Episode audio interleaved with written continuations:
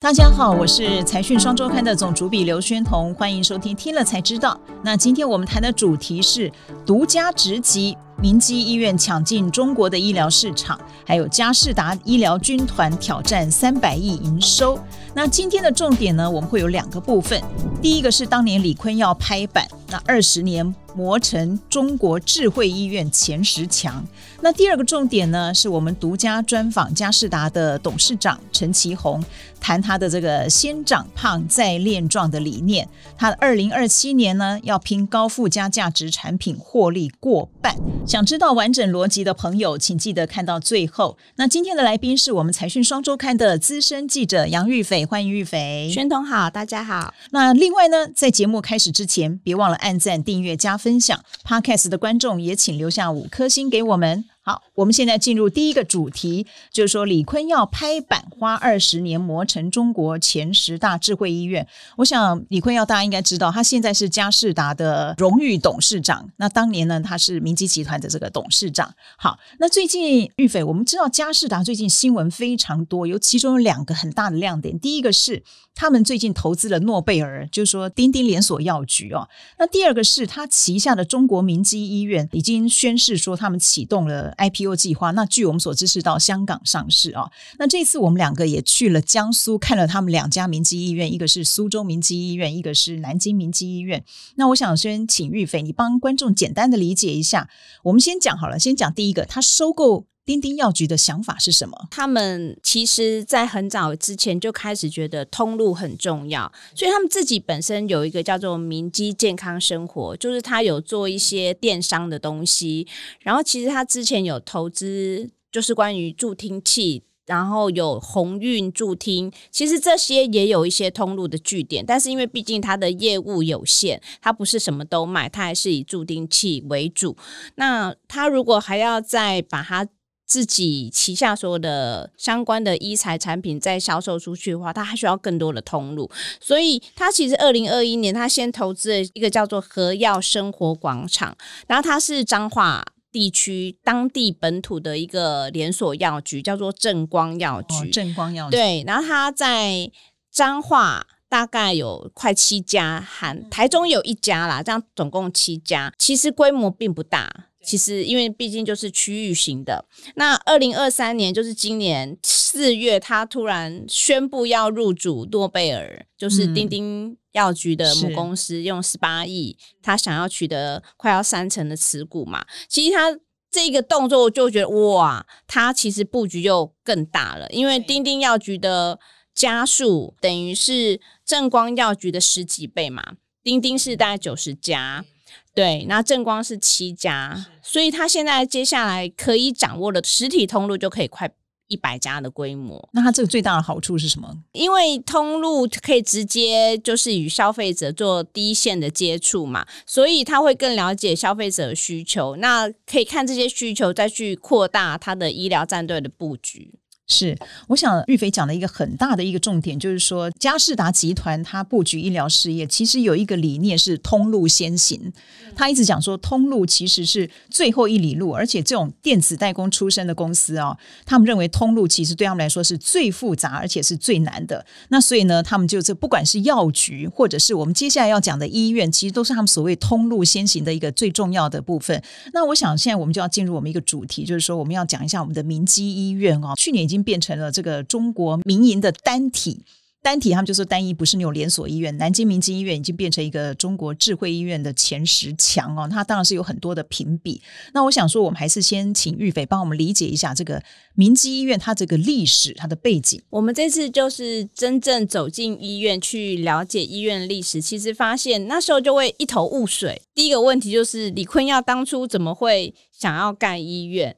那聊了之后才发现，原来他们那时候有一个经销商大会是在苏州举行，有来自世界各地的一些伙伴都来这里开会。两千年的时候，对，两千年的时候，然后发现哎，有人水土不服，然后去就医，发现哇，医院人满为患，医院的资源非常的不足，所以他当时起心动念就觉得。他想要让他的员工，还有这些来这里经常会有出差需求的经销商伙伴们，有更好的医疗资源，他就想要在苏州盖医院。然后只是没想到，其实这个行业跟他想象中的落差很大，因为他完全没有医生啊、护士啊这些，他完全都不懂。然后法规啊、制度啊，因为像大陆一些医改制度，也完全他都不了解。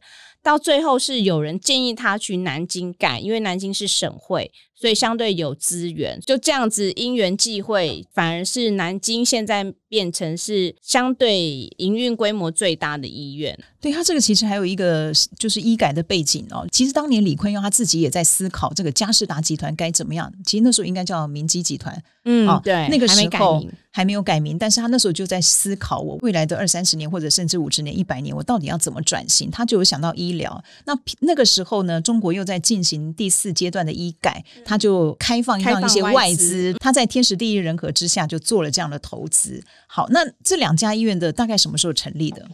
一个是二零零八年，二零零八年是南京先开业，然后五年后是苏州再开业。那其实一开始他们都是找那个中国医药大学这边的团队有代管，因为毕竟集团里面没有一个人懂医疗，对，也也没有人懂医院。然后甚至第一届的那个董事长雷辉为了这个还去报考了那个医疗相关的硕士班，只为了要去认识一些人脉，了解这个产业。那他们现在的成绩呢？大概营收跟获获利大概是怎么样的状况？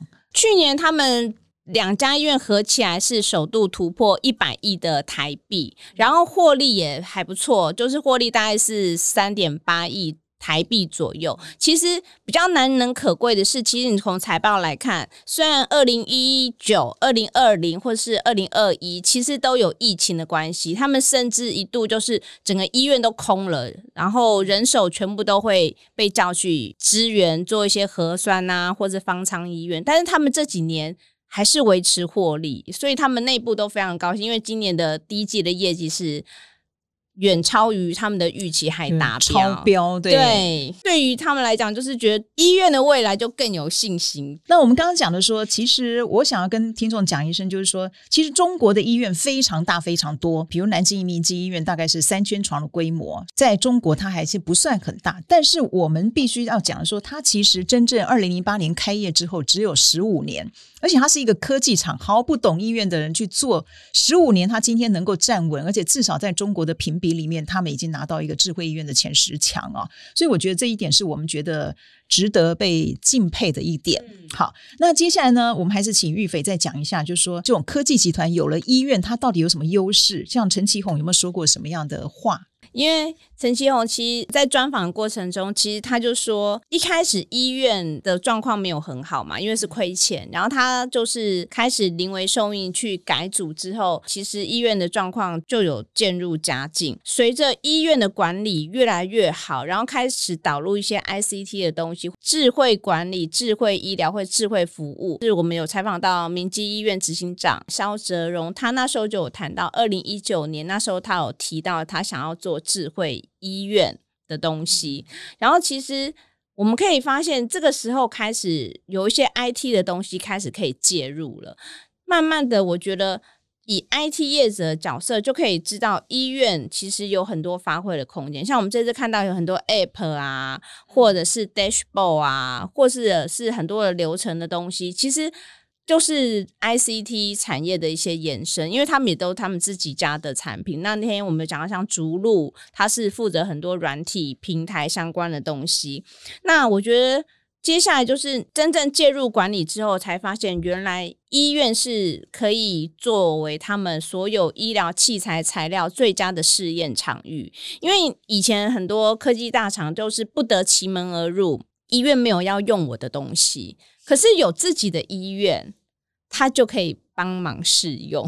专业叫临床的试验场域嘛。对，呃，这一点我其实也可以补充啊，因为上次我们也一起去采访明基三丰的总经理管新宝，他那时候也跟我讲说，其实他说你们不要看那个光那个手术那无影灯，我们在这次在明基医院的手术室都看到他们的无影灯啊。那那他说那个无影灯他们调了很多次，一开始他们觉得很好了，结果哎，你照皮肤是 OK 的，开刀开皮肤是 OK，等到你深入腹腔镜的时候，医生跟你说我看不清楚，所以其实那里面有很多颜色性跟色斑什么等等问题，它是需要不断的一直反馈，所以说这个医院对他们来说是真的还蛮有帮助的啊。那我顺便再补充一下，其实陈启宏讲了一个很重要的，就是说至少这十五年来经营这家医院，他至少在医院医疗界，他可以说我也是一个咖了哈。以前完全默默无闻，我觉得这一点是蛮重要。那现在我们就进入第二个主题，就是说我们。也独家专访了陈其宏，就是嘉士达的董事长。那他有一个观念，就是说先长胖再练壮。那他希望二零二七年能够拼高附加价值产品获利过半。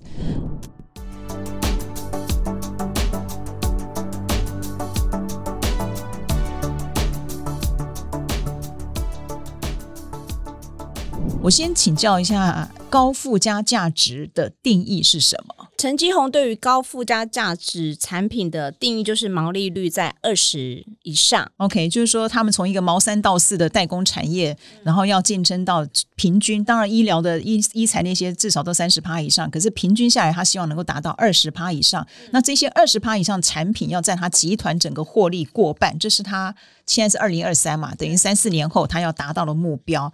那你可不可以先跟我们讲一下，就是说着重在医疗事业好了，他有没有瞄准哪一些版图？现在。它有四个，就是医疗服务，就是直接对病患嘛，对医生。那因为既然他可以跟医生讲一样的语言，其实他有两家医院是非常好的一个发挥的空间。就现在的苏州跟南京明基都还不错。那接下来呢？他今年就是用一亿人民币，就是入股了广西贵港医院嘛。那你看，就多了一家医院可以发挥它医疗器材的一个舞台。接下来，其实他有在探寻一些东南亚的机会，像越南啊、缅甸啊，有些地区其实慢慢都有在接触。那为什么他对呃广西的贵港医院有兴趣呢？那天我们有跟明基这边请教，他是说那个地区大概有六百万的人口，可是只有一家三甲医院，所以其实医疗资源是非常的缺乏。对，呃，我想这里帮听众补充一下，所谓的三甲医院，就是说三级甲等医院的简称。那它是中国对于医院的这个评级最高的等级，就有点像我们台湾这个医学中心里面的荣总、台大这些，它不管是临床或者是教学、科研方面，整个都具备最高的水准，所以叫三甲医院。其实南京明基医院也已经是三甲医院了，所以这也是我们觉得说，其实。嘉士达很不容易的地方，十五年经营出来一个中国的三甲医院。好，那接下来你刚刚讲的是医疗服务，还有哪些版图呢？另外三个版图是医疗设备耗材，然后再过来是血液透析，然后再过来是智慧医疗。那设备耗材部分，其实嘉士达集团它除了自己研发，然后其他也有代理。那我们从自己研发的部分来看，其实很特别，是像最近几年比较夯的是它那个三 D 口扫机，它是利用投影机的结构。光对，然后对用 camera 跟投射光去做一些软体方面的结合跟技术，然后再很快就是可以扫完口腔内部的结构，所以你在做齿模的部分啊，其实大概一下子就可以做出来，因为它扫的时间大概不到五分钟。而且扫完那个三 D 列印那种就可以出来，是？对，所以接下来你要做，不管是植牙或者是各式各样的假牙，因为接下来要做齿模嘛，其实这个就是所谓的数位牙科的概念。嗯，对。然后再过来像显示器，其实医疗显示器非常的讲究，就是它的颜色，它每一台都要一样，而且看到是真实的颜色，它不能是医生看到不一样。然后每一台可能要五年、十年，它呈现的东西是不能衰退的，就是它的色衰都必须要保持一定的水准，就是这个难度也非常高。然后像是超音波，我们那天有看到，就一台超音波，可以它可以钻三种不同的探头，所以就看到不同的器官，这也是他们自己研发。的一个产品你。刚讲了一个是医疗服务的医院，一个是医疗耗材、嗯这个设备等等。那另外两个版图呢？血液透析其实就是我们人说的洗肾啦，他们对于洗肾其实布局的还蛮早的，除了就是我们有所谓的透析液呀、透析粉啊、洗肾机呀、其实它是一系列的产品。比较特别是因为以前在中国，其实这个是没有纳入医保的，洗肾对他们来讲是非常非常昂贵的，即使他们病患人数非常多，但是从一二年开始之后，因为这个洗肾就是纳入医保，那他们统计至少有两百万的患者。有这样的需求，所以他们就非常积极啊，因为他们在上海就有投资一个叫上海明基生物，就是专门做透析相关的一些耗材跟设备。东南亚也是他们非常积极想要进军的市场，所以他们现在陆陆续续都有拿到东南亚各国的一些医材的一些许可证。对我们这次去南京明基医院也看到他们的洗肾中心其实是江苏省第二大，其实那规模真的很大。对哦好那您刚刚讲的是血液透析是第三个版图，那第四个版图是智慧医疗，要不要解释一下？智慧医疗比较特别是，就是这个是结合他们的 ICT 的嗯强项，是你可能一进去医院就会感受到了，就是从。嗯、旁边一整排的设备，它那些设备不只是付款，它可以列印，可能你当天看完病，他要给你医生证明，也都可以。报告、病例报告对，病都例报有。告，所以它这些所有资料的连线作业系统都是要 IT 很强力的去 support。第一个就是他们有说的，就可视化、可记录跟可可分分享，就是让。资讯的透明度变高，而且就像那天有分享，就是药物入库，然后到最后会剩多少的库存的一些管理，他们以前可能一备就备很多，可是他们现在会有一些数据的一些管控，然后就会降低一些备料的成本。对，我们知道，其实中国大陆确实他们的数位化的程度真的是走在蛮前面的，嗯所以他们的智慧医疗，比如说他的一天门诊量，南京明基就至少五千人，但是五千人，可是你并不会在他大厅看到非常多的人，嗯因为他们其实都早就做分流了。这一方面，其实中国大陆本来就走在前面，那。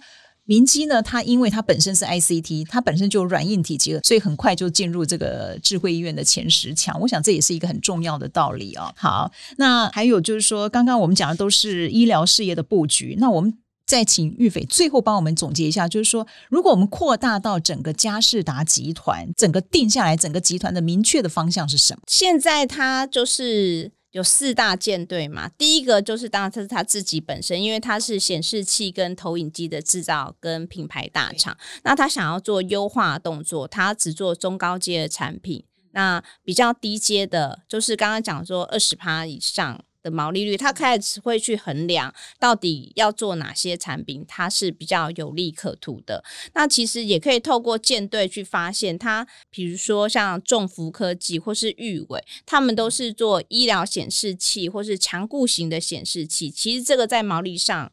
也是相对来讲比较高的，然后再过来就是医疗，我们刚刚有谈过，再过来就是第一个就是那个 AIoT，当然它就用它的舰队，比如说刚刚我们就知道像智慧医疗，那它有其他的场域，像零售啊、学校啊、工厂啊这些，它都可以可以应用到。那最后就是网通的舰队，那网通舰队是因为他觉得要打造这些智慧的东西，没有网络不行，所以他才会有延伸到网络这个舰队，像明泰啊、重企啊、互动也是他的舰队成员之一。对他瞄准的，尤其是低轨卫星，他也非常嗯，非常重视。他又宣布了投资那个雷洋，专门在做那个阵列天线的。对，对低轨卫星，好好，接下来他可以用哪些方式来这个让他的产品二零二七年高毛利的产品获利过半？对，它其实就是有五大方向。第一个，我们刚刚讲的就是专攻高毛利嘛，放放弃低阶的。